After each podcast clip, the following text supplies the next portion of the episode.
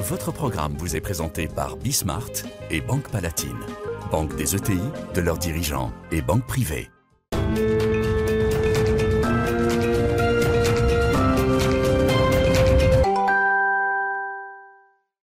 Salut à tous, c'est Bismart. Euh, on est de retour, euh, retour en configuration euh, débat. De quoi, bah, de quoi est-ce qu'on va vous parler On va quand même bien se poser la question que tout le monde se pose là. Comment est-ce que les entreprises doivent gérer cette c'est la cinquième, c'est ça, cinquième vague? Voilà, retour du télétravail renforcé, tout ça machin. Bon bref, on verra parce que à côté, moi, je veux continuer à porter. C'est ce chiffre. Alors je je l'ai pas vérifié, mais je fais parfaitement confiance. Erwan est avec nous. Je suis sûr que lui, il l'a. Le chiffre de la Banque de France qui nous met au-dessus de 7% de Mais c'est un truc de dingue quand même, les gars. Donc euh, voilà, moi je préfère que on parle de ça. Et puis ensuite, il y a énormément de choses à, à raconter du côté, euh, du côté du business, du côté des marchés, puisque Wilfried Galland est avec nous. On va pouvoir parler de, de Monsieur Powell renouvelé. Bref, c'est parti, c'est Bismart. Votre programme vous est présenté par Bismart et Banque Palatine, banque des ETI, de leurs dirigeants et banque privée.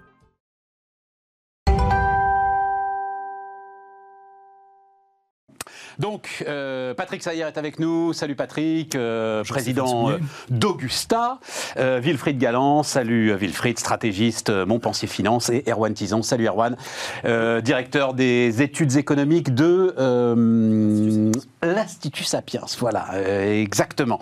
Euh, je sais pas, vraiment question euh, très ouverte. Euh, Patrick, comment est-ce que tu vois le truc là euh, Télétravail renforcé, euh, laisser les entreprises décider elles-mêmes, revenir à des consignes un peu plus strictes, un peu plus rudes? Ben, Moi, j'ai appelé, chacun, chacun voit midi sa porte, j'ai appelé les derniers collaborateurs euh, qui n'étaient pas vaccinés Ouais. et qui sont jeunes. hein, J'avais euh, des, gens de moins de 30 ans, des apprentis. Euh, je les ai appelés à se vacciner. Je leur ai dit arrêtez. Vos conneries. Ar- Moi, je le dis. quasiment, j'ai quasiment dit ça. Arrêtez. Oubliez les craintes, regardez simplement les statistiques. hein. Il y a une statistique qui est tout à fait claire, qui, qui met d'un côté le, le niveau de vaccination et en face le niveau de morbidité. Elle est, elle est, elle est- Mais oui, mais les gars, s'ils sont pas convaincus aujourd'hui, ils seront non, non. jamais Eh convaincus. ben, eh ben- Surtout que c'est des hauts potentiels, tes gars. C'est pas, enfin. euh, ce bah oui, sont ouais, des potentiels. oui, bah oui. 3 sur 3 m'ont dit oui. Donc 3 sur 3 vont y aller. Juste, ils n'avaient pas eu le temps, en fait. C'est ça, c'est-à-dire que tu les fais tellement bosser qu'ils n'avaient pas eu le temps d'y aller. Mais là, aujourd'hui, ils réalisent que c'est sérieux et que ça sert à rien de se mettre en risque et de mettre les autres collaborateurs en risque à cause de, de, de théories fumeuses de trois antivax. Donc, euh, je pense Mais que... tu n'aurais pas été jusqu'à l'obligation, c'est-à-dire si- s'il y en a un des trois qui te dit euh, moi je le Non, fais ça- pas, ça Patrick. m'obligeait- Ça m'obligeait, ça m'obligeait à affecter des bureaux différemment, à leur dire tu viens pas tel jour, tu viens pas tel autre. Et, et, euh, télétravail, c'est bien un jour par semaine, mais quand on est, quand on est des, des structures, qu'elles soient à taille humaine ou qu'elles soient un peu plus grosses, le contact est Ah nécessaire. on n'en peut plus, On travaille dans des groupes de travail, on n'est Ouais, plus chacun. euh, Je suis d'accord. il y a des programmeurs qui sont tout autonomes, mais c'est pas la, la- la plus grande euh, partie des. des Je suis d'accord. Euh, euh, pardon, je le dis très, très vite comme ça. J'aurais pas dit ça euh, il y a six mois en fait, et ça m'a ça m'a ça m'a saisi ce matin euh, sur mon scooter en me disant non, c'est pas possible de recommencer à c'est pas possible. télétravailler. Si on se remet en zoom là, ça va même coller un bourdon, ça va être terrible. Mais comment est-ce que tu vois le truc, euh, Wilfried Ouais, je, je- je pense qu'il y, a- il y a effectivement un- un- un- une- une espèce de, de- de fatigue numérique hein, qui, prend, euh, qui, qui prend, qui prend tout le monde. Exactement. Euh, pas, nécessairement parce que les, outils sont pas au niveau, pas du tout, mais parce que euh, il y a euh, ce, manque d'interaction qui à un moment donné pèse, même si euh, certains ont des, travaux qui sont totalement autonomes et peuvent, véritablement le faire. Je pense que ce qui, compte beaucoup, c'est avoir la liberté de s'organiser effectivement à la fois au sein de chaque entreprise et même à, limite avec chaque individu comme il le souhaite. Euh, non pas une, deux, trois journées par semaine, mais même euh, de façon totalement perlée au sein même de la journée. À partir du moment où on commence à rentrer dans des normes, à, comment, à partir du moment où on commence à mettre des, des, des, euh, des- noms dans les cases avec des, des, des choses qui sont extrêmement figées, on perd à la fin en termes de productivité et on perd à la fin en termes de d'enthousiasme. Ouais. Bah, Plus même qu'en termes de productivité, parce que si on mesure la productivité, je suis même pas sûr que ce soit véritablement ça le sujet. Écoute, les gars de Deloitte là, qui mesurent ça, je sais pas comment, me disaient, euh, c'était la semaine dernière, qu'en fait c'était en train de retomber. C'est-à-dire, c'est exactement ce que le, euh, le psychiatre spécialiste de RH, Eric Albert, était venu me dire très très vite. C'est-à-dire, il y a eu ce- cette hausse de productivité, mais parce qu'on était en mission. Lui, c'est les termes qu'il employait. Et puis, à un moment, c'est vrai que, bah, comme tu dis, espèce de fatigue fatigue numérique. numérique, ouais, c'est ça. C'est le fait de dire, de, allez, on, on- on rouvre, on rouvre l'ordinateur. Je pense que euh, on, on est, on est, on a tous été invités euh, à, à de multiples séminaires euh, en numérique, en Zoom, en virtuel. À la fin, c'est une des premières choses qui saute dans l'agenda. Parce qu'on dit on a finalement autre chose à faire qu'être dans un séminaire virtuel à regarder les autres euh, Ouais. dans, dans une caméra. Si on l'anime soi-même, évidemment, on va y aller. Mais sinon, on se dit, bon, non, non, mais voilà, mais, mais, mais, mais, mais- C'est mieux, je te le confirme. mais si, mais si en fait c'est du, euh, voilà, c'est de l'optionnel euh, Ouais. pur. Bon bah voilà, donc effectivement, y a cette, cette fatigue numérique, elle est claire. Erwan? Alors, juste pour faire évoluer le truc, j'ai quand même moi un problème euh, avec la, communication euh, gouvernementale, c'est-à-dire que on mélange tout, quoi. On, ne nous parle que de taux de contamination. euh, plus personne regarde l'hôpital. Même tu regardes, tu regardes sur ton appli anti-Covid, tu vois, tu veux discuter rationnellement avec des gens qui commencent à paniquer. En fait, tu n'as pas le chiffre des admissions à l'hôpital pour montrer qu'il reste euh, euh, infinitésimal. T'as juste, même anti-Covid, te met le taux de contamination qui enfle. T'as le chiffre quoi. de réanimation quand même. Hein. T'as Et- le chiffre de ouais, réa Bah, je l'ai Ouais. pas trouvé. Tu l'as, si, si. Ce qu'il y a, c'est qu'effectivement, ce qu'on observe déjà, c'est qu'il y a une décorrélation qu'on n'avait pas aux trois premières vagues entre justement le nombre de contaminations et le nombre de formes graves. Merci le vaccin. Euh, donc ça, déjà, effectivement, le fait de continuer à communiquer. Hier, je, regardais euh, Olivier Véran à l'Assemblée nationale aux questions au gouvernement qui, effectivement, euh, s'alarmait du fait qu'on touche les 30 000 contaminations jour. Au final, s'il y a 95% de formes qui sont euh, bénignes. Hmm. quel est le problème? Non, mais oui, mais c'est le ça le truc. on a, on a, on fait 15 000, on fait 15 000 en année normale, euh, près, près 2020, on faisait 15 10 à 15 000 admissions en, en réa pour des grippes. Donc au final, si maintenant la grippe s'appelle Covid, c'est, je pense pas qu'il faille, on n'a pas fermé l'économie à double tour pour ça. Donc là, effectivement, c'est dans le cadre où on a encore l'arme, parce que pour l'instant, on a l'arme sanitaire qui nous permet de lutter contre cette pandémie inédite. En plus, non seulement on a l'arme immunitaire et sanitaire, qui est le vaccin, mais en plus de ça, les données montrent quand même que la troisième dose, je suis pas médecin, mais en tout cas, je sais lire les chiffres, la troisième dose, elle fait exploser le nombre d'anticorps et euh, le boost, boost à la fait. réponse immunitaire. Tout à fait. Donc on a la résolution pour la, Elle par limite rapport énormément les contaminations. et en plus, fois. ça limite Ouais. les contaminations. Donc, par rapport aux trois premières vagues, on a en fait tout simplement l'arme sanitaire. Donc, économiquement, on peut se protéger grâce à la médecine. Le problème qu'on a aujourd'hui, c'est un problème purement politique parce qu'on a encore une masse qui, je pense, est incompressible de, de- d'anti-vax parce que entre les, les- les- les campaignes de publicité, entre le recul qu'on a Ah ouais, maintenant un enfin, en même temps, Patrick nous donne, un- nous envoie un message d'espoir. hein. mais moi, se je, je- alors je salue la bienveillance de Patrick. Ah bon. faudrait peut-être que Patrick remplace du coup Macron sur les discours à, à la nation là-dessus. Mais je pense qu'en fait, mal- mal- malgré tous les Patrick et toute la bonne volonté du monde, je pense qu'il y a quand même une part de la population qui a été complètement intoxiquée, qui est rentrée dans une bulle cognitive, qui Ouais, est si, hermétique. les au gars, sens- si c'est des gars qui sont, euh, euh, tu vois, euh, qui sont chez eux, qui restent chez eux, qui bossent pas, qui sont pas au contact avec le reste de l'entreprise, etc. Finalement, euh, c'est pas très grave. on reste chez eux, ça n'existe pas de rester chez soi. Il y a un moment où vous allez acheter un paquet de pâtes au franc prix d'à côté, ou Ouais. vous allez à la garderie chercher vos enfants. Donc je pense qu'effectivement, le, le- le- la cinquième vague, on en fait peut-être un peu trop. Le télétravail, parce qu'elle sera, elle sera moins grave que les vagues précédentes. Par contre, à nous de nous prévenir de la redondance des prochaines vagues aussi, en, en allant chercher cette base incompressible de, de- de non-vaccinés. Et là, les entreprises, Patrick montré, peuvent avoir leur rôle à jouer. Donc c'est pour ça, laissons-leur un peu de latitude sur l'organisation du télétravail et sur la diminution de leurs effectifs anti- non vaccinés. Les marchés restent de marbre. hein. Bah, en fait, pour... Ça se voit sur l'euro un petit peu, c'est ça le, le- Non, ça, ça- ça se voit en fait à l'intérieur des indices. C'est-à-dire qu'effectivement, en fonction de, des, des- des valeurs, les valeurs liées à la réouverture, euh, parfois c'est un peu plus, là en ce moment c'est un peu plus compliqué. Les par valeurs exemple, liées, par euh, exemple bah, par exemple, euh, si, si, si on regarde tout ce qui est hôtellerie, euh, si on regarde tout ce qui est euh, transport aérien, euh, on s'appelle que là, depuis, bah, depuis quelques jours, ouais, c'est Ouais. un peu plus compliqué. Pas Airbus, mais euh, vraiment le, le- l'activité directe service. Euh, enfin, ce qui importe au marché, c'est effectivement ce que disait Erwan est, totalement juste. C'est est-ce que ce- cette, arme euh, sanitaire, est-ce que cette arme médicale, est-ce qu'elle continue toujours à fonctionner? Le, véritable sujet, c'est est-ce qu'on va arriver à un moment donné à avoir un variant qui va véritablement échapper au vaccin? Là, ce serait euh, extraordinairement inquiétant pour les marchés. Là, on peut avoir quelques impacts parce que les marchés ont quand même dire, euh, été euh, dans, un, dans un modèle où on, on donne un prix à la perfection, hein, un équilibre quasiment parfait. Là, on se rend compte qu'on va peut-être pas être dans un équilibre totalement parfait, donc peut-être qu'il y aura une- un, un petit impact global sur les marchés. Mais tant que les, euh, tant que les vaccins fonctionnent et tant qu'on sent que l'économie s'est adaptée, on en parlait euh, tout à l'heure, même avec réticence, même avec cette fatigue numérique, finalement, il n'y aura pas de, y non, aura mais pas de gros impact. quoi. Non, d'autant que c'était prévisible, hein, parce que moi, je, je- à la fin de l'été, fin août, les copains israéliens viennent, euh, les patrons d'un fonds israélien absolument formidable, et les Israéliens, ils ont toutes les stacks, puisqu'ils ont, ils ont Ils sont en avance de phase depuis le début. avec Pfizer. Tout à fait. euh, les- les- les- bon. Il m'a dit, en moyenne, alors ch- chacun est différent, hein, en moyenne, baisse de moitié des anticorps euh, à six mois. Donc c'était écrit. Ouais, ouais, ouais.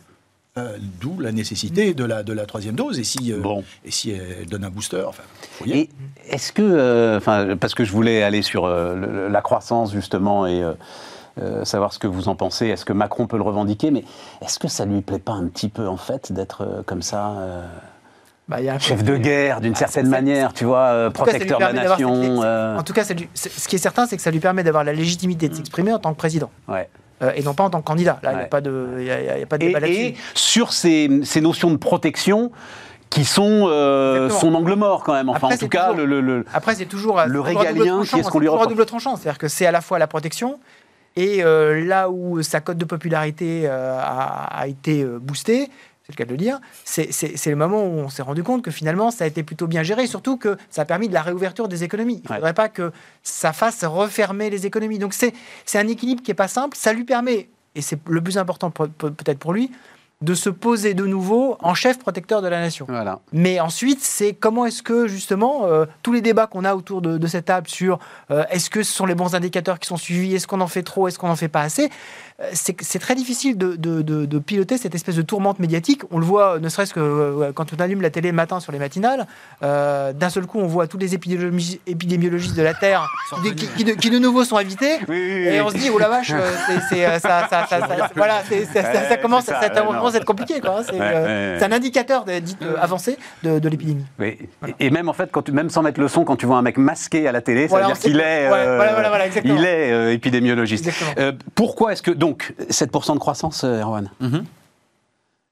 Et peut-être même plus, parce qu'au final, on a. On a le, le- le- le- le- La France est la locomotive de l'Europe pour la croissance, euh, nous dit. euh, Ouais, bon, après, c'est pas. Enfin, faut, faut- Monsieur Attal. faut- on, on est aussi un des pays qui a le plus plongé en, 2000, en 2020. Et on a toujours, même malgré nos 7% de croissance, on sera toujours pas revenu. Il va nous manquer 0,5 par rapport au niveau de 2019. Donc on n'est même pas. Non. Bah, on n'est pas, on n'a pas encore repris. euh, vous faites moins 8 plus 7, vous n'êtes pas encore revenu, euh, vous n'êtes pas encore revenu au niveau normal. Donc en fait, ce qu'il faut regarder, c'est par rapport aussi au déficit de la croissance potentielle qu'on aurait dû avoir en 2022, voir où est-ce qu'on est. Mais c'est sûr qu'on on s'en sort bien parce qu'on est aussi un pays qui a bien plongé et parce qu'on a eu des réponses publiques budgétaires qui ont été très fortes. Donc c'est c'est c'est c'est comme ça qu'on aurait dû le présenter, de dire on est la locomotive de l'Europe. Tout de suite, on s'imagine qu'on est le pays. Mais oui, plus- mon Dieu, quand même. Enfin, moi, je. Alors euh, là, Ah, je. on est, la est loco- très bon, quand même. on est la locomotive, mais faut voir aussi. faut- faut- ce que je veux dire, c'est qu'il faut relativiser. C'est pas d'un point de vue politique, d'un point de vue économique, il faut relativiser aussi de voir qu'on a été aussi celui qui un qui a le plus plongé et un qui a eu la- le quoi qu'il en coûte le plus épais. Et qui était d'ailleurs la, la preuve que c'était une bonne réponse. Vaut mieux qu'on fasse plus 7, voire peut-être 7, 7, 2, 7, 3 selon les différentes estimations, que plus 1, plus 2 après avoir fait moins 8, 8. C'est C'est sûr. euh, quiz. Pour une, euh, pour ça une fois qu'on est meilleur que l'Allemagne, il faut quand même, faut quand même Oui, oui, bien sûr. meilleur, c'est qu'ils sont même plus dans le rétro là, euh, les Allemands avec, On va dire ça comme ça, avec avec- leurs voitures qu'ils n'arrivent pas à fabriquer là. Non mais très franchement quand même, non, je plaisante. on a quand même rien mis le dire. pays à l'arrêt. Oui, on a mis le pays à l'arrêt. Toute l'Europe s'est mise à l'arrêt, euh, Pas Patrick. tout à fait, pas tout à fait. On s'est quand même complètement mis à l'arrêt en, continuant de payer les gens, en donnant de l'argent. euh, Non, non, on a réponse plus. Donc le- l'effet de base, euh, l'effet de base compte. Non, non. Les- L'Espagne l'Espagne a évité un reconfinement. Tu te euh, réjouis pas de ce truc-là Je Tu te dis pas euh, euh, Non, mais ça été- pour la Ah non, France. c'est génial. dramatique qu'on n'y soit pas. Ouais. Mais je ne peux pas, je peux pas en tirer une gloriole, comme on vient de, de le dire. Je peux pas en tirer une gloriole par rapport à mes voisins. Je dis pas que la réponse n'a pas été la bonne. C'est pas une critique. Je dis très bien, très bien. On est encore effectivement en dessous On s'est du plus euh, mis à l'arrêt que l'Espagne, je crois pas. On s'est plus mis à l'arrêt que l'Italie, l'Espagne. je crois pas. Pas que l'Espagne et l'Italie, Mais- que, mais- que les pays du Nord. Il y a une très grande différence entre les pays pays du Nord et les pays du Sud. Ça, c'est Oui, mais l'Espa- l'Espagne aussi a évité un reconfinement parce qu'il disait nous on n'a plus les on n'a plus les moyens on n'a pas les moyens de se payer un, deuxième reconfinement donc euh, il y a non mais on, on est d'accord autour de cette table c'est extraordinaire d'avoir 7, points de, cro- 7% de croissance en plus on recrée des emplois dans des proportions qu'on l'a pas fait avant donc on est quand même dans une période effectivement enfin euh, n'importe quel candidat aurait euh, aurait signé pour avoir cette situation là économique Mais on est bien d'accord, quand même. Après le Covid mais il faut ce qu'on dit juste c'est qu'il faut relativiser parce que dans le, le, le satisfacit du gouvernement il y a le, la- le côté on est la locomotive c'est-à-dire qu'en fait on, on aurait un bilan absolument qui parfait est, ce qui est- ce qui est formidable, c'est qu'en fait, on a été en fait cohérent dans notre réponse à la fois à la pandémie d'un côté et au retour euh, à la croissance économique de l'autre. C'est-à-dire qu'en fait, on a effectivement arrêté complètement, mais en finançant complètement et en, poursuivant les efforts après. Et donc en fait, le pire, ça aurait été effectivement de mettre le pays à l'arrêt. Et ensuite, très rapidement, de dire, bon, allez, je, je- je fais le minimum en termes de support, et puis après, j'attends de voir que- comment ça se passe. Au moins, on a été co- complètement cohérent à la fois dans notre réponse initiale et dans notre réponse Tu sais, après. quand tu Et regardes, très, très bien. euh, alors tiens, c'est une courbe qu'il faudra que j'amène, ça, parce que celle-là, elle me, elle me passionne. Tu regardes effectivement le- le- l'accroissement de la dette. Finalement, en fait, sur 2008-2010, c'est la même chose. Tu prends 20 points euh, de dette supplémentaire, mais avec une efficacité qui n'a absolument rien à voir. Euh, je discutais avec la COFAS, là, je sais pas, tiens, mais ils inventent le, le théorème de V+. C'est plus la croissance en V, c'est la croissance en V+, parce qu'en fait, euh, elle part au-dessus. Enfin, on peut saluer ça quand même. Tu as une efficacité Mais, mais- mais- mais c'est lié aussi du au. pilotage économique mais- mais que c'est franchement, aussi- j'imaginais Mais pas. c'est quoi. lié aussi à la caractéristique de la crise qu'on a connue. C'est-à-dire que Oui, c'est pas du tout la même crise qu'on Il n'y a a pas de connue. en- destruction de. Exactement, c'est pas une crise financière. Oui. C'est- C'est c'est une mise à l'arrêt de l'économie et après on a effectivement remis suffisamment de gaz pour que derrière ça redémarre très très fort. Et la, Formidable. et la finance, et la finance est là et continue avec le- la, la- la politique de taux zéro qui n'est pas, euh, Ouais. qui n'est pas. euh, Et les banques centrales ont appris. Les banques centrales ont appris. Alors, est-ce qu'elles ont appris ou est-ce qu'elles sont en train de commettre une erreur euh, du siècle? C'est autre chose. Je laisserai En le tout cas, stratégiste en, Mais en tout cas, le, le fuel est là. Donc le fuel étant là, c'est normal quand même que ça. Ah, alors je sais pas si on a le, graphe sur, euh, sur l'emploi, pardon, euh, mais euh, peu importe. Mais c'est quand même super intéressant aussi quand tu décomposes comme tu l'as fait les, les- derniers chiffres de l'Insee sur l'emploi où quasiment toutes les catégories s'améliorent. Euh, enfin, t'es- voilà. Alors euh, le, voilà le, le graphe qu'on a piqué aux échos, hein, je, le- je les en remercie. Enfin, je leur ai pas demandé. leur- Donc, c'est pour que, euh, saluons les saluons les échos. Toutes les catégories d'emploi s'améliorent. Enfin, t'es quand même sur quelque chose. Et alors, est-ce que le président de la République, d'une certaine manière, peut. Enfin, j'ai l'impression que personne ne lui en donne crédit euh, dans le pays, en fait. Deux choses. Ça, s'améliore effectivement parce que euh, parce qu'il y a eu beaucoup d'emplois qui ont été protégés. Donc quand il y a de la reprise, effectivement, vous avez l'effectif pour repartir. Moi, je m'interroge par contre juste sur la. c'est pas pour être moins mauvais augure, je m'interroge juste sur la qualité des emplois créés parce que dans, un, dans une économie où on fait autant. C'est pas normal, on va dire, d'un point de vue théorique, de créer autant d'emplois avec ce niveau-là de production. Oui, c'est ça. Donc, la, la réponse qu'il pourrait y avoir derrière, c'est que les emplois qu'on recrée sont des emplois peu productifs. Et donc, du ça. coup, peu, peu payés. Donc, du coup, c'est une reprise, en fait, qui serait un petit peu en trompe-l'œil. Donc, si c'est pour recréer des bullshit jobs ou des emplois euh, précaires, ça, ça, ça se, ça se débat comme question. Euh, ensuite, Et ça, est-ce qu'on l'a pas vu du temps de, de- de Hollande, pardon, de, de- de vous interrompre Parce que au temps de Hollande, on a, on a vu effectivement les, les- les- les faux emplois. Là, j'ai tendance à, à, Qu'est-ce que tu regarder- appelles les faux emplois Bah, les espèces d'emplois aidés qui, qui, qui correspondent absolument à Ah rien. ouais, mais il parle pas de ça, euh, je Erwan. Tu parles des, emplois peu productifs, l'ensemble des livreurs, Voilà. Ouais, l'ensemble des oui. travailleurs des plateformes, c'est ça dont il parle. C'est-à-dire que tu as. Le, le truc est intéressant, tu as plus d'emplois que de croissance. En fait, c'est ça, euh, en gros, je- le je truc. sais pas ce que c'est. Donc des emplois peu productifs. Ouais, mais moi je n'aime. Enfin, euh, c'est une. À un moment, il y, a, y y des gens, qui parlent. Il y a des, em- des emplois qui ont une utilité sociale, des emplois qui n'ont pas une utilité sociale. L'emploi, il a d'abord une utilité sociale pour celui qui est employé. Yes. Euh, donc, si le gars, il est content d'être en scooter parce qu'il est libre, il gère son temps en scooter comme il l'entend, très bien. Et si, et si il, a, il a à la fin du mois un bon salaire, une bonne rémunération, très bien. Moi, là où je suis plus inquiet, c'est que je vois que malgré cette reprise de l'emploi, euh, il n'y a pas une baisse du chômage euh, aussi, aussi forte que celle que j'aurais espérée. Absolument. Et ça veut dire qu'à l'intérieur, alors moi je, c'est- je- je le- je me trompe peut-être, hein, Vas-y, vas-y, mais pour moi le sujet c'est peut-être moins les nouveaux euh, salariés de la reprise que, qu'un socle, euh, si j'ose dire, de salariés de, la- de, de, de, de- de chômeurs qui, qui, qui, cor- qui, correspond, qui correspondent à rien, qui devraient sortir d'une certaine manière euh, des statistiques. Alors l'INSEE te dit que, euh, en fait, c'est quand même une très très bonne nouvelle puisque c'est le taux de participation au travail qui augmente. C'est-à-dire des tas de gens qui étaient complètement en dehors de l'emploi, qui, avec tout ce qu'on est en train de raconter, enfin je suis tout seul à le raconter, et vous êtes des défaitistes autour de la table, euh, euh, et, et donc grâce à mon énergie, voilà, sont en train de se dire, tiens, il y a un coup à jouer, peut-être que je peux à nouveau essayer de euh, gagner un peu de sous et, de retrouver Et du Ce qui boulot. est intéressant, c'est effectivement, c'est que ça, ça touche toutes les couches, toutes les couches des âges. Exactement. Moi, je me souviens d'avoir eu un jour un, dé- un débat, un débat avec une personne politique qui, qui est un homme politique ou une femme politique qui voulait, raccour- qui voulait euh, raccourcir l'âge de la retraite. Je dis, mais c'est- absurde, on, est, on vit plus longtemps, il faut au contraire le passer de 62 à 65. Elle poussait l'idée de, le- de le passer à 60. Elle me disait, mais de toute façon, ils sont déjà au chômage. Ouais. Donc ça change quoi qu'ils soient au chômage à la retraite? Ouais. Et si on voit que des gens de la tranche 55-62 euh, viennent sur le marché de l'emploi, ça, du travail, c'est absolument formidable. C'est tout l'enjeu. Hein, Erwan? C'est tout l'enjeu en fait de, de- aujourd'hui, notamment autour de la réforme des retraites, effectivement. Donc là, euh, juste un chiffre, et puis évidemment, je te donnerai. Le taux d'emploi des 55-64 ans, donc c'est 55%, il est de 73% en Allemagne. Ça, c'est l'effet d'un âge de retraite, qui, d'un âge de départ en retraite qui est plus tardif en Allemagne, à ton avis? quand vous avez une borne effectivement qui est plus éloignée, vous avez euh, ces, ces- ces trois choses. Premièrement, on voit que la, la courbe est croissante à mesure qu'on décale l'âge de départ en retraite. C'est ça. Ça, il y, a, enfin, il y a une corrélation euh, presque peu parfaite là-dessus. Deuxièmement, en fait, plus vous décalez l'âge de retraite, plus vous décalez, donc ça c'est pas moi qui le dis, il y a la littérature dessus, mais c'est surtout les chefs d'entreprise, plus vous décalez l'âge de départ, plus vous décalez la perception de l'âge à, laquelle- à partir de laquelle vous êtes un senior. Voilà. Et donc du coup, quand vous êtes un senior, on sait qu'il y a un mécanisme effectivement qui se joue en général 2 à 3 ans, en tout cas quand on regarde les taux de participation avant le départ en retraite, où là on se dit, bon, bah, il commence à être obsolète par rapport au coût qui me, qui me représente en entreprise. Donc effectivement, plus vous retardez, ça, plus et vous on arrête de le former. Euh, le gars, 55 ans, euh, il a aucune chance de rentrer dans les programmes de formation les plus, on- les plus dynamiques. On lui propose une transaction. Voilà, c'est ça. sortir les Et donc, surtout. Une. Si tu le ramènes à 64, euh, cet effet-là est reculé d'autant. Mais là où justement, le, le- le- le dernier point, le- le- le- là où je pense effectivement que c'est un problème de créer aujourd'hui des emplois peu qualifiés ou en tout cas peu productifs, parce que souvent ce sont des métiers, c'est la DARES qui nous dit, la productivité est quand même synonyme de pénibilité, donc du coup les emplois peu productifs sont en général les emplois pénibles parce qu'ils sont répétitifs, etc.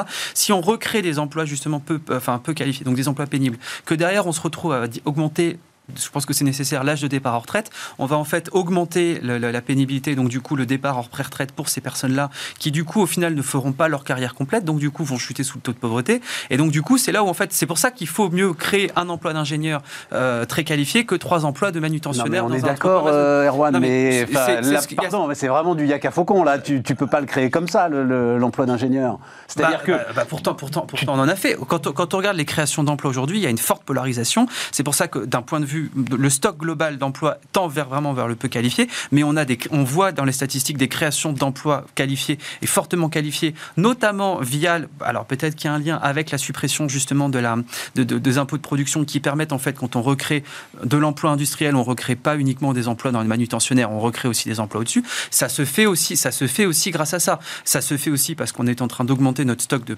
personnes qualifiées, ou en tout cas de diplômés euh, sur le marché du travail. Donc du coup, abondamment, toute offre crée sa propre demande. Vous avez des postes qui se créent autour de ces emplois-là. Donc c'est pas du yak à faucon. Le- La question qu'il faut qu'on se pose, c'est la transition de ces personnes-là qui sont aujourd'hui peu qualifiées et qui occupent un emploi pénible. Est-ce que du coup, on les envoie dans, dans- dans- leur taux de participation augmente sur le marché du travail? C'est très bien. Mais qu'est-ce qu'on va en faire? Parce qu'on sait pertinemment qu'elles ne pourront jamais aller jusqu'à 65 ans.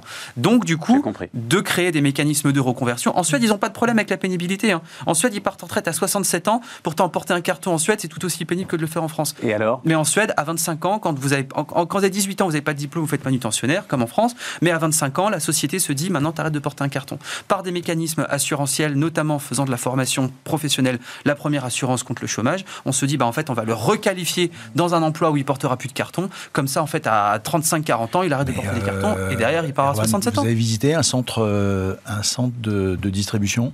Récemment Récemment, oui, ça m'est arrivé, ouais. Non, mais je sais Et vous avez vu beaucoup de gens porter des cartons? Il porte Non, des- Non, non, non, non, non, non, non, non, non, mais faut, faut quand même Mais faut- revenir. non, mais On il faut est- pas on les- est, on est au 21e siècle. Les, les- tous les centres de distribution, alors il y a peut-être toujours de, de- trois gars qui portent, quand ils chargent, ils déchargent leur camion. Et, et ça, d'accord, mais bon. ils- Les livreurs, oui. Mais les livreurs, Bah, les, livreurs portent des cartons. livreurs- Mais- Boisson, mais par exemple, Mais tu les vois partout. Mais les, Euh, la pénibilité, la pénibilité des emplois industriels, euh, c'est quand même un peu une image d'épinal. hein. Moi, je, je- je- pardon, j'ai vu des vrais, alors des vraies euh, entreprises euh, de la chimie ou de la chimie lourde, où les gars, c'est pas tant que ça soit pénible, c'est qu'ils vivent dans des dans des dans des dans des Dans des dans atmosphères dans des compliquées. atmosphères compliquées. Et au bout d'un au bout d'un certain temps, moi, j'avais travaillé chez Charbonnage de France. Enfin, au bout d'un certain temps, on en a effectivement, c'est c'est pénible. Mais la, la- la pénibilité au sens où on la on, on la caricature parfois, elle n'est pas forcément dans ces, ces emplois qui sont créés par les- par la- par la- par l'économie du, du, Ah, mais bien sûr. Mais du là, supply non, mais chain, je pense hein. tu, pensais plus à l'économie des plateformes, quoi. Voilà, c'est là où il y a- clairement il y a, ça, il y a les livreurs, des gars. les livreurs bien salariés encore qui approvisionnent les bars et les restaurants tous les jours. C'est quand même une grosse économie. Et puis les emplois qu'on a recréés dans la plupart des entrepôts de logistique pour les avoir visités, c'est une autre forme de pénibilité qui, qui, qui, pour là est plutôt, on est plutôt sur le côté aliénant. Enfin, dans les cinq critères de la DARES, là, on est plutôt sur le côté pas physique mais aliénant aussi. Moi, je dis pas que c'est pas. Enfin, moi, je considère effectivement qu'il vaut mieux un emploi, même s'il est pénible, au moins dans une forme temporaire, que l'inactivité. Mais c'est aussi des choses à prendre en compte si on veut pas se recréer des bulles sociales pour les années qui viennent. La question, de toute façon, ça va disparaître. Avec les drones, on va avoir, on va avoir des robots livreurs. Enfin, la non, question, non, ça, ça, ça non, va la venir. question, revenons à la question. euh, pourquoi est-ce que le président de la République peut pas euh, Enfin, on a l'impression que personne Non, mais si. ne lui donne crédit de ce qui se passe. Si, tu crois Ah, bah, si- sinon, si- sinon sa, sa cote de popularité ne serait pas entre 40 et 44 Soyons, soyons clairs. Euh, Aujourd'hui, Oui, euh, mais les intentions de vote, elles sont finalement celles qu'il avait euh, il y a c'est 5 ans. normal. C'est normal. Quand vous avez une, une- une- un paysage politique qui sera, une offre politique qui sera tellement dispersée au premier tour, quand vous avez euh, 12, 13, 14 candidats, c'est normal que le premier candidat, il soit, il soit pas à 35 C'est c'est pas, pas possible. Ça parce qu'en fait, vous choisissez effectivement votre tout premier choix. L'important, c'est euh, le nombre de personnes qui sont le deuxième choix. Le deuxième ou le troisième choix. Et là, effectivement, ce, dont on se rend compte dans les codes de popularité, c'est qu'aujourd'hui, ça peut évoluer, mais aujourd'hui, Macron est le premier choix de euh, 24-25% des gens, mais quand on regarde après les projections euh, second tour ou autres, il est le deuxième choix de beaucoup plus de personnes. Et donc, même si ça ne se formalise pas effectivement dans les, enquêtes comme ça, le résultat de ces enquêtes d'opinion montre que la bonne tenue globale de l'économie face à un choc qui a quand même été majeur, lui est au moins partiellement, euh, partiellement attribué. Patrick, tu es déçu par euh, les, justement le- l'offre économique, on va dire ça comme ça, du, de ce début de campagne présidentielle? Tu me disais, le- le- les programmes ne sont pas euh, à la hauteur de... euh, C'est affligeant. Je, je- Affligeant, vraiment Tu dis affligeant C'est affligeant. Euh, et d'ailleurs, on, on- on voit en permanence. Euh, J'assistais à un, un- un bout de débat euh, entre Mélenchon et Zemmour l'autre jour. J'ai- oui, j'ai- mais en même temps- j'ai- J'assistais. Tu te fais du mal. J'assistais. Non, mais écoute, le, Non, mais j'assistais à un bout de débat euh, des Républicains. euh, Voilà. bon, par exemple. il n'y a rien. Il n'y a rien. D'ailleurs, euh, Muselier, ce matin, a claqué la porte. Il n'en peut plus. Mais on n'en peut plus. Muselier, moi, je, je le connais bien. Enfin, c'est quelqu'un que j'ai vu à Marseille, au conseil d'administration du Grand Port. Euh, c'est quelqu'un sur les, sur les enjeux de, de- de Marseille, qui est, qui est un port ouvert sur la Méditerranée, mais avec une difficulté qui fait que la Méditerranée, qu'on le- veuille ou non, elle est concave. Et donc, c'est pas, Marseille n'est pas un endroit auquel. On, mais non, mais c'est vrai que Marseille n'est pas un endroit où- auquel on s'arrête naturellement pour aller d'Espagne en Italie. Parce que bah, c'est voilà. concave. Donc, si c'est des Bah, voilà. si c'est des convexes, on serait obligé d'y aller. Bon. Plus les dockers de la CGT. Mais voilà, les deux. Voilà, les deux. Ça se traite, les dockers. Fait- faut, faut arrêter, faut arrêter avec ces- La concavité ne se traite pas, les dockers, oui. Oui, voilà. Voilà. Une des conclusions de cette émission, c'est La voilà. CGT, CGT, sur ton point parce que ça m'intéresse. On peut dialoguer avec la. Non, mais c'est- affligeant. C'est-à-dire que, et pour moi, ça, re- ça rejoint, euh, on en parlait, mais ça, ça rejoint un, sujet qui est le, manque d'éducation économique de, de, de, de- de nos compatriotes. Alors, euh, je, pense dès, dès les, premières années, hein, dès- dès le primaire, il n'y a rien, il n'y a rien, il y a rien, euh, quasiment jusqu'à la fin du secondaire. euh, euh, enfin, en, en termes de propositions, ils sont, euh, et c'est un peu normal, focalisés sur euh, les salaires, euh, sur euh, le pouvoir d'achat. Euh, je vois Xavier Bertrand, il essaye d'imaginer euh, des solutions, euh, primes d'activité XXL, euh, d'autres essayent d'imaginer des systèmes de, de primes défiscalisées, euh, d'augmentation euh, de salaires qui seraient euh, désocialisés et défiscalisés.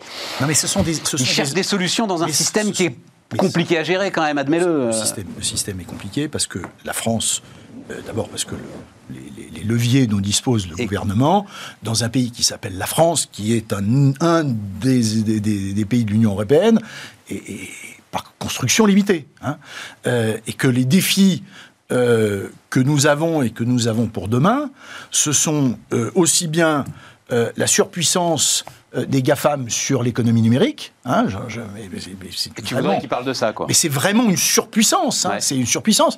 Et nous avons demain, qui me paraît encore beaucoup plus, enfin, qui est, à mon avis, du, même niveau, c'est la surpuissance euh, des États-Unis, de la Chine en particulier, sur la maîtrise des ressources naturelles. Parce que comment est-ce que on arrive à dire on va réindustrialiser la France si on est par définition dépendant euh, soit de composants, on, on vit quand même en, en ce moment en pénurie de composants. Ouais, et alors, et alors c'est assez drôle parce qu'on parlait sur un plan juridique. Euh, c'est pas parce que tu dis à ton fournisseur, écoutez, euh, non, vous m'avez arrêté la production, moi je vais vous attaquer en dommages et intérêts pour avoir pour avoir arrêté vos livraisons. Le fournisseur dit très bien, vous m'attaquez en dommages et intérêts, vous serez pas livré l'an prochain. Donc- non, non, non, non, mais donc, reviens on- à ton. non, non, non. revenons, revenons, on n'ouvre pas tous les sujets tiroirs. Les, pardon, je, je- Ouais, non, mais c'est ça, tu dis- Mais les vrais il- sujets, il- c'est ça. c'est ça, Les ouais. vrais sujets, c'est comment est-ce que la France, au sein de l'Europe, est en train de, de- de reprendre le contrôle de sa destinée économique. Et c'est pas des, des- des couillonneries, pardon d'être vulgaire, Je comprends. de Madame Hidalgo qui dit qu'elle va doubler les salaires de je sais pas qui. Enfin, ça, ça n'existe Faut pas pas. lancer- on Ah, me faut pas lance lancer- ah, faut pas lancer, euh, euh, non, non, non, Non, le salaire des profs. Parce que, excuse-moi. Économiquement, elle a raison. voilà, on est d'accord avec présenté. Erwan. Et alors, l'enjeu d'éducation. Mais non, Patrick, tu peux pas dire ça. C'est parti. Le- le- L'enjeu, non, c'est pas parti. Je sais me maîtriser maintenant sur ce sujet. Le- le- L'enjeu, tu peux pas dire tout ce que tu viens de dire et dire que l'enjeu de l'éducation c'est une couillonnerie. C'est pas possible. Ah non, j'ai pas dit que l'enjeu Bah, de l'éducation. si, c'est ce que tu viens de dire. Mais Voilà. c'est mais c'est pas mais c'est pas doubler les salaires. C'est pas doubler les salaires. C'est regarder dans le dans le dans le- dans, le- dans l'éducation nationale, il y a combien de profs par rapport à combien de mecs qui sont derrière leur bureau ensemble. à, à refaire les C'est programmes. un adage que tu as dû toi-même employer une dizaine de fois. If you pay peanuts, you get monkeys. Mais non. Tout commence par les Mais salaires. non, mais non, Mais non. Il y a des gens, il y a des gens qui sont Non, mais passionnés. ne rouvrons Il pas ce débat. Il y a des gens qui sont passionnés, évidemment, il y en a. Mais Il y a des gens qui sont payés à rien foutre dans les Le bureaux. prix soumis la qualité. hein, Hein aussi, voilà, le prix. Moi, je suis juge, je suis bénévole. Attends, euh, faut- Je suis juge, bénévole. Non, mais, Mais oui, mais tu peux te le permettre. Mais je peux euh, on va marquer une pause. Juste avant de marquer une pause, non, non, c'est sur les matières parce que j'ai appris un truc parce que de- je discutais avec euh, un cadre dirigeant des Ramettes. Est-ce qu'à un moment le- le- la physique s'impose à toi, tu vois là Donc sur le nickel, en fait, il faut 5 tonnes de minerais par automobile pour extraire les 50 kilos ou les 5 kilos. Ouais. qui- Mais c'est 5 tonnes de minerais par automobile. Et pour le lithium, attends, 120 000 litres de saumure de lithium, parce que c'est dans les saumures, j'ai appris ça, de saumure de lithium par automobile. Tu vois le truc à un moment, la physique Et, la- qui et- revient en et les processus sont en Chine. C'est-à-dire qu'en fait, les, les matières premières ne sont pas en Chine. C'est là où je Non, totalement ils sont au. Chili, par exemple, les. Le lithium, euh, c'est Oui, mais, me en, du mais en fait, il y en a énormément qui sont processés après. Ouais. Ils sont envoyés en Chine pour être Ah, tu veux pour dire être, les- la, la saumure, là, pour par être exemple effectivement Ouais. utilisés à la fin comme un intrant industriel. Un moment, t'as- Ouais. Bon, euh, on marque une pause, on se reparle. On continue dans un instant. Votre programme vous est présenté par Bismart et Banque Palatine, banque des ETI, de leurs dirigeants et banque privée.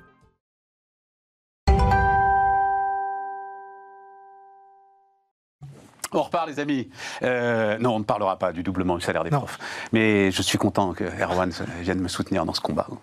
Euh, donc, déception sur les Pardon, programmes. Ce, ce combat, d'ailleurs, on lui peut lui en voir beaucoup parce qu'en fait, elle a complètement annihilé pour les cinq prochaines années, d'un point de vue politique, Mais la possibilité de le voir émerger. Mais oui, Erwan. Aujourd'hui, quand vous êtes bac plus 5, prof, c'est le métier le moins attractif que vous avez sur le plan des salaires. Alors que c'est le plus important pour l'avenir du pays.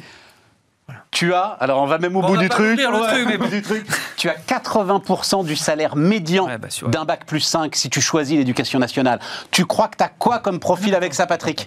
Est-ce que tu irais recruter Sur- les sur- gars sur sur, ce que- tu sur vois, ce que voilà. vous venez de dire, je suis tout à fait d'accord. Bon. Donc, on- terminons là-dessus. Augmenter le salaire des gens qui sont au contact euh, des, Hum. des- des élèves et, et- et re- revisiter quand même un peu les programmes de l'éducation nationale qui sont quand même un tout petit peu sclérosés, oui. Mais il y a des gens qui... enfin, voilà. Donc, déception sur les programmes aussi, euh, tu voudrais qu'ils nous parlent de... Parce que c'est vrai, c'est- intéressant, de- de- du monde numérique, de la surpuissance des GAFA, En fait, moi, je des suis, matières enfin, premières. je suis pas nécessairement complètement déçu, déjà parce que, compte tenu du, du- du- du niveau de, de culture économique, y compris de nos élites politiques, je, je- je suis finalement peut-être assez rassuré qu'il n'y ait pas de propositions très très novatrices et très c'est- D'une certaine façon, ça me, ça, ça me, voilà, ça, ça, ça me rassure plutôt parce que les, les dernières fois qu'on a eu des propositions disruptives qui ont été mises en place, hein, je rappelle que on a eu euh, l'impôt sur les grandes fortunes, ensuite on a eu les 35 heures, euh, voilà, on a, on a eu des choses qui sont effectivement très disrupteurs et que, que, que- que l'Europe entière a regardé avec, euh, avec un œil un peu amusé et goguenard. Et donc finalement, le fait de ne pas avoir de, de- de grandes propositions, c'est plutôt, euh, c'est plutôt relativement rassurant.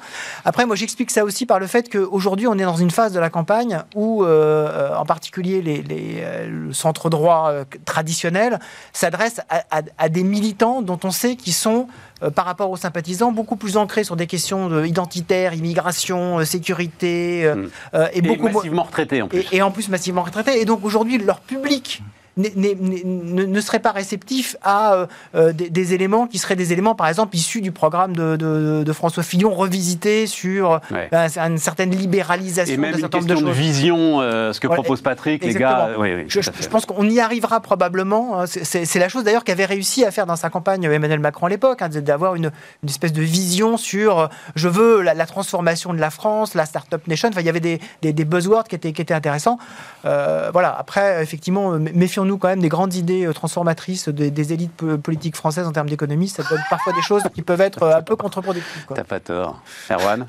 Il y a quelques mois, on avait développé ensemble, Stéphane, un axiome, euh, on avait appelé l'axiome Ciotti, qui disait que plus un, plus un homme politique était incompétent sur les questions engageantes et structurantes pour l'avenir de la France, plus il, plus il parle d'immigration.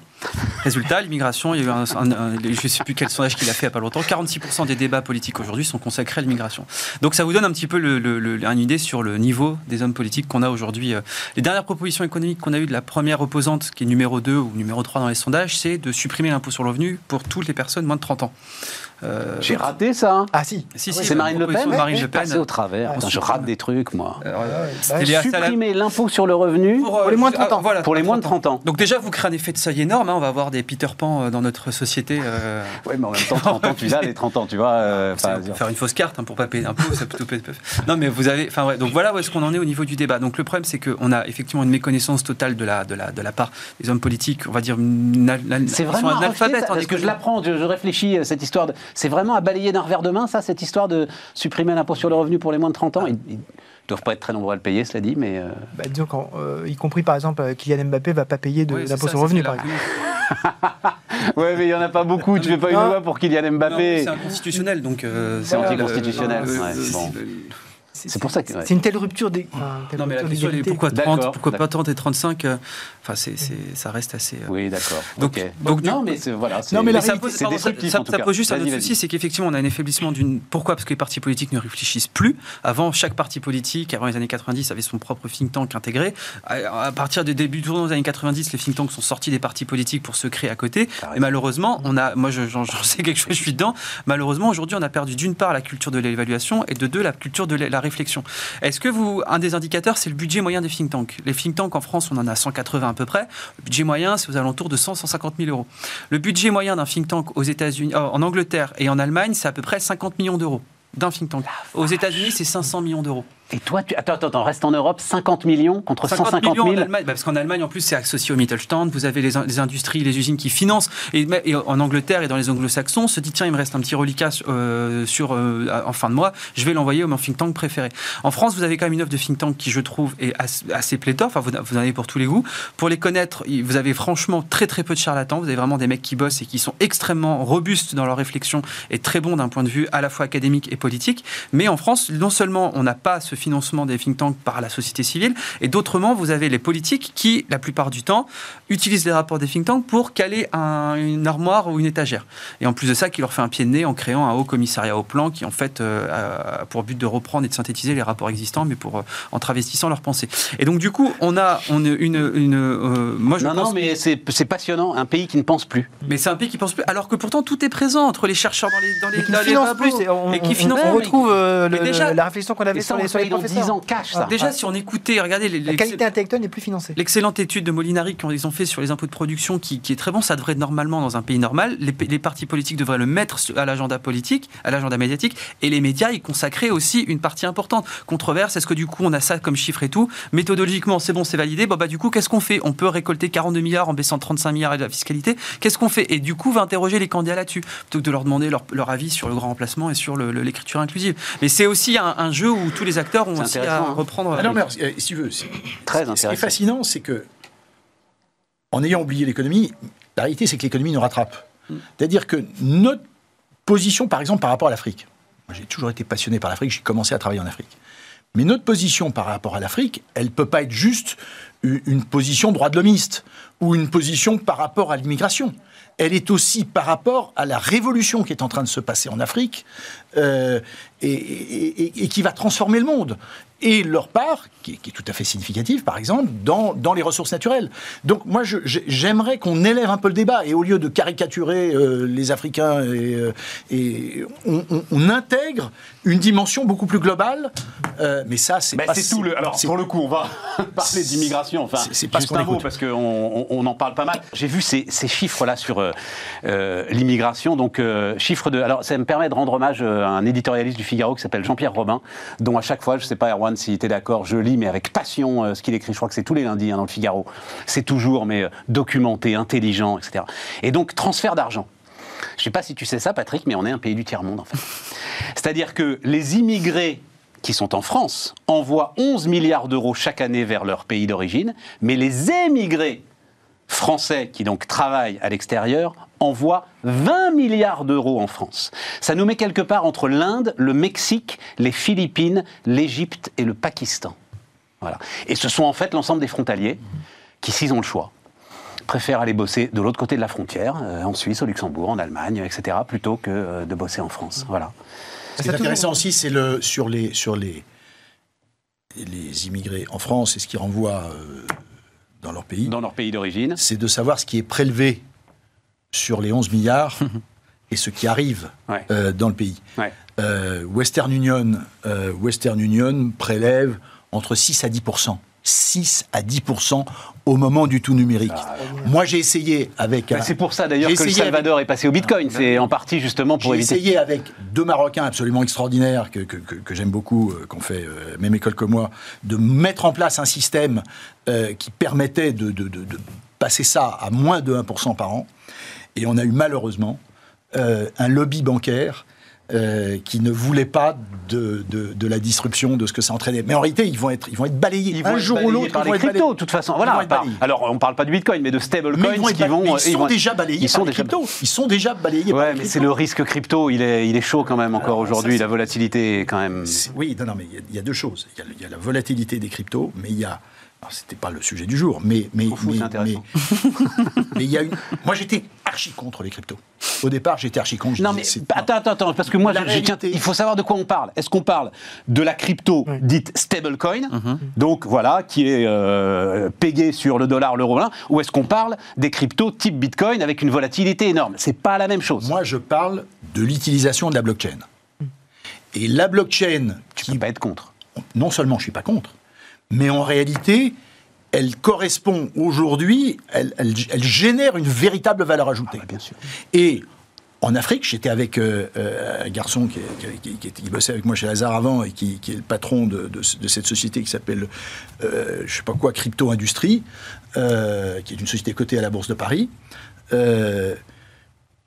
Il travaille avec des mineurs, des mineurs de, Ouais, de. Congo, hein, les mecs, ils sont au Congo devant leur babas, euh, ils génèrent euh, des, des, des propriétés virtuelles et ils arrivent du Congo à générer un du vrai argent.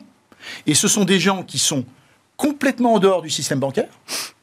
Ils, ont, abs- ils ont jamais, ils auront jamais de compte en banque, mais ils ont d'ores et déjà, ils se font euh, 200-300 euros par semaine. Oui, non, Imagine d'accord 200-300 euros par semaine à Kinshasa, ce que ça représente. C'est considérable. Et, et- et on, on va avoir accès une, une, une partie de plus en plus importante de la population de ces pays-là qui rentre là-dessus. Une fois qu'ils rentrent, euh, c'est parti pour durer. Donc le, le système change. Bon. Mais n'empêche qu'on est un pays du tiers-monde euh, Bah, si on fait, regarde euh, nos chiffres d'immigration. ouais, voilà, c'est- juste ces, petits chiffres-là qui m'intéressaient. historiquement, historiquement, on a toujours été très fort en France pour, euh, pour euh, en fait, importer des pauvres et exporter des riches. Ah, c'est notre, c'est notre modèle. euh, non, mais c'est- notre modèle classique. Depuis, euh, de- depuis, non, mais de- de- depuis, depuis la révocation de l'édit de Nantes, hein, depuis 583, on a, on a exporté. Pourquoi est-ce que les, pourquoi est-ce que les, pourquoi est-ce que les Sud-Africains ont réussi à, dé- à développer une, une, une, une- une industrie du vin? C'est parce qu'en fait, euh, c'est, ce sont les, Les protestants Huguenots qui, euh, ont sont- fui, voilà, ouais, voilà, absolument. qui, qui ont fui. Et c'est la même chose pour les, euh, pour, euh, pour, pour la, pour l'industrie horlogère, etc. Donc euh, oui, on, on a réussi toujours à exporter des gens qui, qui créaient beaucoup de richesses et, euh, et- et on a du mal à les garder. Est-ce que la statistique donne le nombre de personnes en face des 20 milliards par rapport aux 11 milliards? Ouais, mais je ne l'ai pas noté. je ne peux pas te la donner.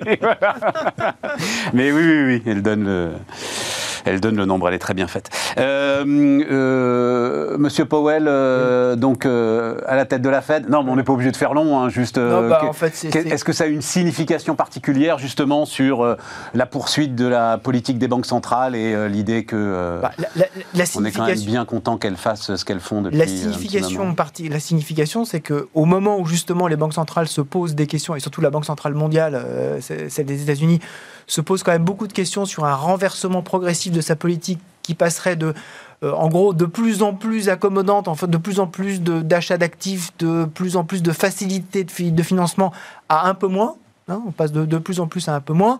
C'était peut-être pas le moment de déstabiliser cette institution-là, en particulier dans le cas d'une polarisation politique américaine qui est tellement forte que quiconque aurait remplacé Jérôme Powell, en particulier la Brennhardt, euh, la vice-présidente désormais, euh, aurait eu énormément de difficultés à être confirmé par un, par un Sénat qui est, qui, est tellement, euh, qui est tellement partagé que ça aurait été extrêmement difficile et qu'on risquait de se retrouver en plus avec, euh, avec un vide du pouvoir à ce moment absolument critique. Donc je pense que ça c'était très important. Parce qu'il reste chauffé à blanc le débat là-dessus, ah, là-bas En fait, il, il, est, il, est, chauffé à blanc parce que historiquement, la Fed qui était totalement indépendante est devenue, après, avec Trump en fait, un instrument complètement du pouvoir politique. C'est-à-dire que si, on reprend par exemple euh, Reagan, on parle, on parle, souvent du couple Reagan-Volcker en termes de président banquier central. Ce qu'on oublie, c'est que Paul Volcker a été nommé par Jimmy Carter.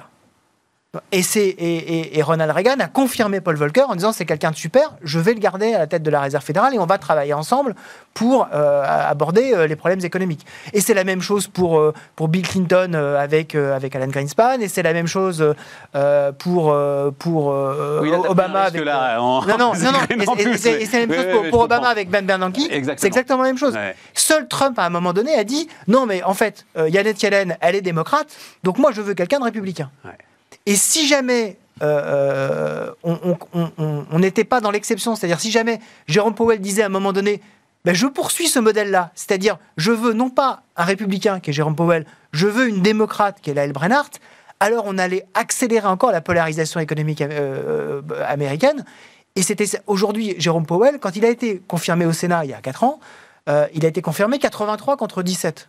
83 euh, contre 14 parce qu'il y avait euh, il y avait trois personnes qui étaient qui étaient absentes à l'époque. 83-14. Euh, donc donc, une énorme majorité. Il est certain qu'aujourd'hui, avec un Sénat à 50-50, avec une Laide Brennhardt qui était en plus conseillère de Clinton, bah, c'est sûr que c'était pas possible. Donc voilà, prudence et. Euh, et comme ça, on peut gérer euh, tranquillement euh, le retour de la rivière dans son lit, quoi. Exactement. Exactement. Ce qui, ce qui va, tranquillement, non Tu crois pas je, que Je sais pas si ça va être tranquillement que ça. Je crois que ça va être tranquille que et ça. Je sais même pas si elle va rejoindre son lit, en fait. Et le grand, le grand absent là, du débat, juste depuis le début, c'est l'inflation. Hum. l'inflation. Alors, il y a tu sais, l'adage, il y a une inflation de théorie, mais on n'a pas de théorie sur l'inflation. Hein. en tout cas, euh, moi j'ai le sentiment que c'est le génie qui sort, le, génie quand il sort de la bouteille, on ne sait pas très bien comment le remettre. D'accord. Et c'est pas la vie de Wilfried. Hein. Euh, on va en parler, mais euh, l'inflation, on la vit. Et ce, ce, ce, dont je venais de parler sur l'Afrique, sur les, sur les matériaux, sur les chips, sur les composants, c'est de l'inflation industrielle importée qu'on va vivre au quotidien. Et je n'imagine pas qu'à un moment ou un autre, cette inflation sur les coûts industriels se traduise pas dans une inflation sur les salaires. Oui, mais temporaire. Temporaire. Pourquoi temporaire? Pourquoi temporaire? Pourquoi temporaire? Parce que l'outil de production euh, va reprendre euh, l'ensemble. Mais parce que l'outil de production. Et, non, mais on a eu pendant. On le sait assez peu, mais les Chinois, finalement, ils en ont pas fini, eux non plus, avec le Covid. Tu as des ports qui se referment encore régulièrement. Tu as des sites de production qui sont encore fermés régulièrement. À partir du moment où tout ça va rentrer euh, dans la norme, l'outil de production va, reprendre toute sa force. Non, là, où, là, où, je rejoins l'analyse de Patrick, c'est qu'effectivement, on est en train de remonter la base de coût de l'économie mondiale. Ça, c'est incontestable.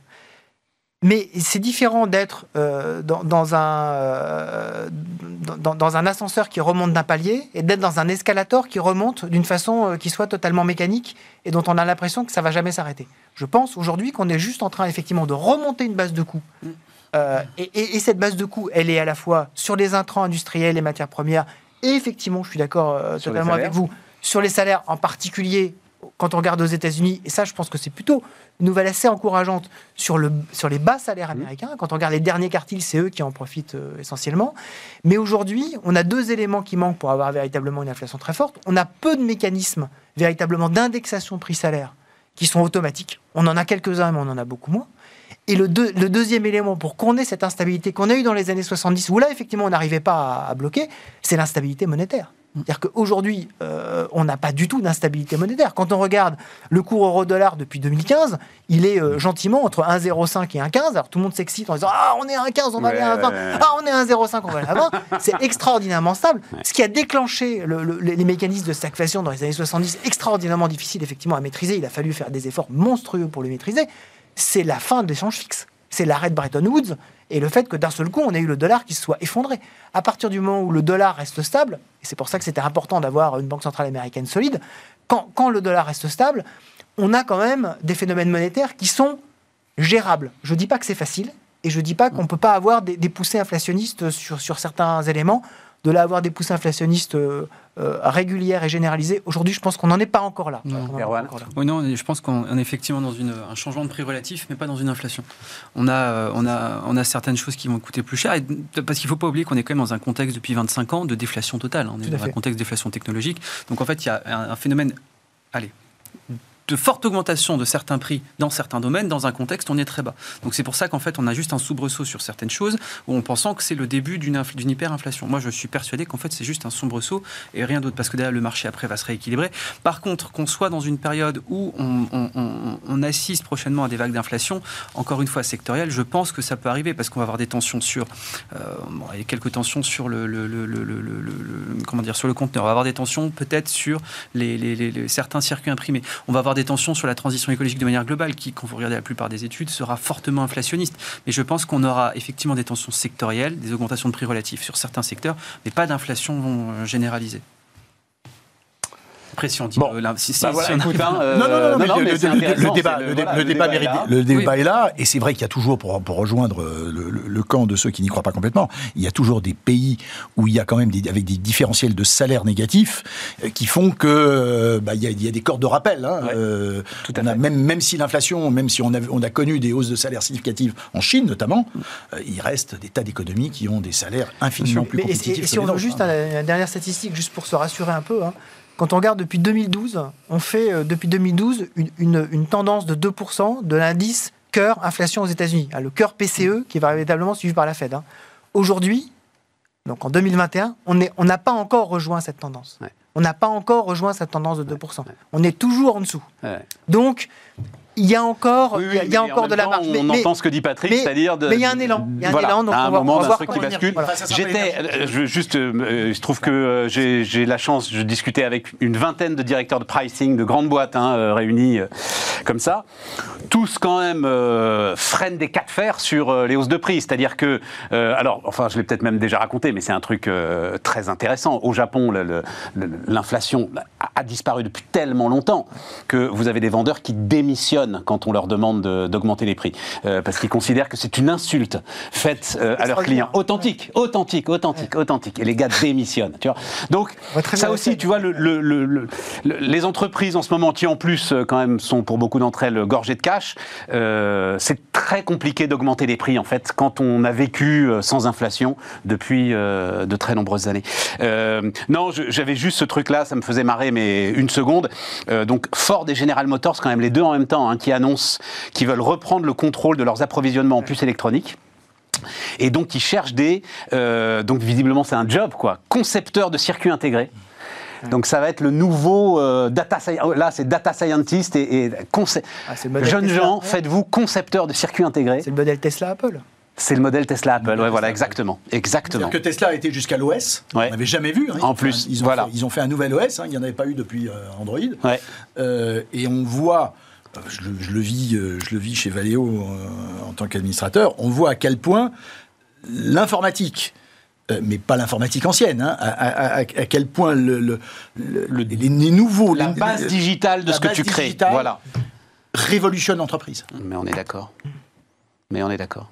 C'est pas, euh, c'est pas une- juste une transition Ah digitale. C'est- c'est c'est une révolution C'est industrielle. beaucoup plus profond que ça. Et euh, je vous recommande alors l'interview qu'on a faite hier, si vous n'étiez pas hier, de Mathieu Courtecuisse, le patron de SIA Partners, mais qui est évidemment brillant et qui a une capacité en plus à expliquer que ça simplement. Oui, oui, c'est- nous sommes dans une révolution euh, industrielle. Euh, il reste quelques minutes. Tiens, bah alors, puisqu'il reste quelques minutes, tu vas y avoir droit, Patrick, parce que tu as tweeté, je crois qu'on va le voir, le, le tweet de Patrick, ça m'a bien fait marrer. Au moment des histoires de la pêche, tu as dit, euh, voilà, moi j'ai discuté, moi j'ai négocié avec les Anglais, et en fait, il faut savoir que pour eux, la négociation commence lorsque le contrat est signé. C'est sérieux. En réalité, je l'ai dit, il se trouve que l'histoire de la pêche, je l'ai vécue. J'ai un ami pêcheur qui a, euh, qui est le pêcheur, vous connaissez tous Trouville, au milieu du, du- port de Trouville, il y a la poissonnerie Setter. Euh, et Sébastien, patron de la maison éponyme, euh, on lui fait acheter un bateau euh, au moment euh, où on lui dit mais ton bateau il pollue trop. Donc il achète son bateau, entre-temps, il, s'endette lourdement. Un bateau de pêche, on parle de plusieurs millions d'euros. C'est pas un, truc à, à 500 000 euros. Il s'endette de plusieurs, de plusieurs millions d'euros. Et arrive le Brexit. et arrive le Covid. Et les grands-pères avaient collé la, fameuse clause de grand-père. Euh, il fallait qu'un bateau soit en exploitation en 2020, sauf qu'avec le Covid, son bateau est livré en 2021. Et donc, il a son bateau qu'il ne peut pas utiliser. Et qu'il a payé. Bon, ok, mais Ah, bon. après, sur la négociation des, La avec les Anglais. réalité, c'est ça. La réalité, la réalité, c'est ça. C'est que j'ai- fait dans ma vie, j'ai négocié dans ma vie, euh, je sais pas, une centaine de fusions-acquisitions. Un jour, j'étais fasciné. C'était, le- c'était, je m'en souviens très bien, le jour de la mort de, de Lady Di. Je vais en Angleterre, on signe le contrat, et je me dis bon ben tout est réglé. Et les avocats m'appellent pour me dire non, non, non, non, parce qu'ils sont toujours en train de négocier. En réalité, l'obligation de bonne foi que nous avons à la française, elle n'existe pas dans les, dans les, dans les négociations contractuelles en, en Angleterre. En France, on a fait le contrat, on a fait le contrat, c'est c'est fini, on, on le met, puis on essaye de l'oublier, de passer à autre chose et de faire du business. Oui. En Angleterre, on continue à négocier derrière les annexes, les machins, les trucs. Donc, il notre ami Barnier, hein, euh, avec toutes les qualités que- qu'il a, il s'est juste fait avoir comme un bleu, parce que pour les Anglais, la négociation commençait au moment où Barnier croyait Mais, mais il n'avait pas, il pas de solution, lui. Il pouvait pas. À un moment, il fallait bien qu'il signe quelque chose quelque Mais il part. fallait pas signer. Il fallait pas signer. Il fallait pas signer. Il pas fallait- il Brexit dur. Il fallait pas leur Anglais- faire conscience Avec une des seconde. Anglais, une signature, ça ne vaut, avec toute l'amitié que j'ai pour eux, pas toujours grand Non, surtout qu'on parle de la pêche, mais l'histoire de la mer d'Irlande. Mais- Enfin, penser qu'on a pu signer un truc pareil, euh, enfin, euh, pourquoi est-ce qu'on avait à ce point besoin en fait euh, d'un accord euh, autour du Brexit? Alors que, dès, alors que dès, dès le, dès le vote du Brexit, tout le monde savait que c'était là où ça allait, euh, où Ah, ça mais l'Irlande, c'est indémerdable. Tu peux pas euh, C'était, voilà. résoudre le problème. Exactement, c'était impossible. Donc, faut pas faire confiance. Non, mais c'est- Faut pas faire confiance aux Anglais. Méfiez-vous des Anglais. de bonne foi. Non, mais On à un moment quand même, les gars, les Anglais, à un moment, enfin, c'est quand même, c'est un Oui, pays de droit, c'est un pays de. Non, à un c'est de- moment, c'est de guerre lasse. De guerre lasse, il passe à autre chose. De guerre lasse. Mais c'est pas la signature. L'encre, l'encre n'est pas. C'est pas le droit romain, hein, c'est pas, c'est pas leur C'est pas le de droit romain. Voilà, L'encre, je pense que c'est ça. n'est pas la fin de- de- de- de- du, du match. Le DocuSign n'est pas la fin du match. Ils ont fait sécession avec Rome, c'est pas pour rien. hein. Exactement. Qu'est-ce que tu fais Ils ont- dire Ils ont fait sécession avec Rome, c'est pas pour rien. Ouais, ouais. C'est leur propre. Bon, euh, ok, tu, tu te un commentaire là-dessus Sur les, euh, sur- sur- sur les Anglais, euh, sur- non, j'avais. J'aurais pu avoir des commentaires sur les Néerlandais, mais sur les Anglais, non. Ben, et en fait, c'est les mêmes. Si tu veux, quand même, l'histoire, là, bon, mais on est au bout. Mais moi, j'ai adoré l'histoire de Royal euh, Dutch Shell, quand même. Ah oui. Parce que, donc, qui est plus Royal Dutch, hein, Shell euh, part euh, en Angleterre. Parce que c'est à l'arroseur Ouais, arrosé, ouais, quand même. Les Pays-Bas qui ont essayé d'organiser la défiscalisation euh, et qui sont rattrapés parce qu'à un moment, eux-mêmes, ils sont obligés de foutre des taxes sur les dividendes. Et. et- Ils ont eu 50 fois la possibilité, j'ai parlé à un administrateur de Shell, euh, ils ont eu 50 Ouais. fois, ils ont eu 50 fois la possibilité d'échapper à, ce- à cette calamité, parce que c'est calamiteux hein, pour les Hollandais de voir Shell pa- partir en Surtout qu'il y a Angleterre. Unilever qui l'avait fait un an avant. hein. Ils ont, ils ont rien fait, et le jour où ça se fait, ils appellent pour dire c'est pas possible. Non, non, ils ont eu 50 fois la possibilité. Mais, mais euh, Singapour sur Tamise, là, il, il est en train de- d'y arriver quand même, là. euh, euh, Oui, oui, oui. Boris Johnson. Oui, oui, bah, il y a, défaut, mode- à défaut ouais, d'avoir le reste. C'est un autre modèle, mais. c'est un autre modèle. C'est un autre modèle, mais C'est pas l'Angleterre. la concurrence fiscale, elle est là, quoi. Euh, à un moment, on s'est dit, ah mon Dieu, la taxe Ah, de bah, bien 15% sûr. pour tout le monde, embrassons-nous, euh. On est tous d'accord et tout, rien du tout. Mais Bien sûr, non, mais c'est- la raison pour laquelle d'ailleurs en, en termes d'échanges financiers, euh, désormais les, les Européens sont extrêmement prudents, euh, par exemple pour l'autorisation des banques euh, britanniques à travailler sur le continent européen. On Ah oui. commence à, restreindre un peu les, les choses. hein. Bah Euh, oui. Voilà. On a- On a eu euh, l'axiome euh, d'Erwan Tizan euh, sur l'immigration. On aura celui de Patrick. Ne faites pas confiance aux Anglais, voilà, sauf de guerre lasse. Bon, euh, merci les amis.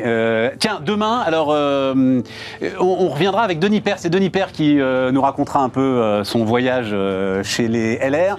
Et ça nous permettra, avec notamment Sylvain Aurébi, qui avait beaucoup bossé sur la loi Pacte, avec Isabelle Bordry, qui a fait une campagne électorale. Je crois qu'elle en a même fait deux, Isabelle. Que peut faire l'entrepreneur en politique Voilà. Est-ce qu'il faut qu'il y aille euh, vraiment comme euh, l'a fait Denis Père et je vais jouer le jeu des partis Ou est-ce qu'il vaut mieux, comme l'a fait Sylvain, notamment avec la loi Pacte, essayer d'aller influencer euh, la rédaction des textes Et c'est comme ça qu'on est plus efficace. Je trouve que ce débat est intéressant, donc voilà. On l'aura ensemble demain. À demain, les amis.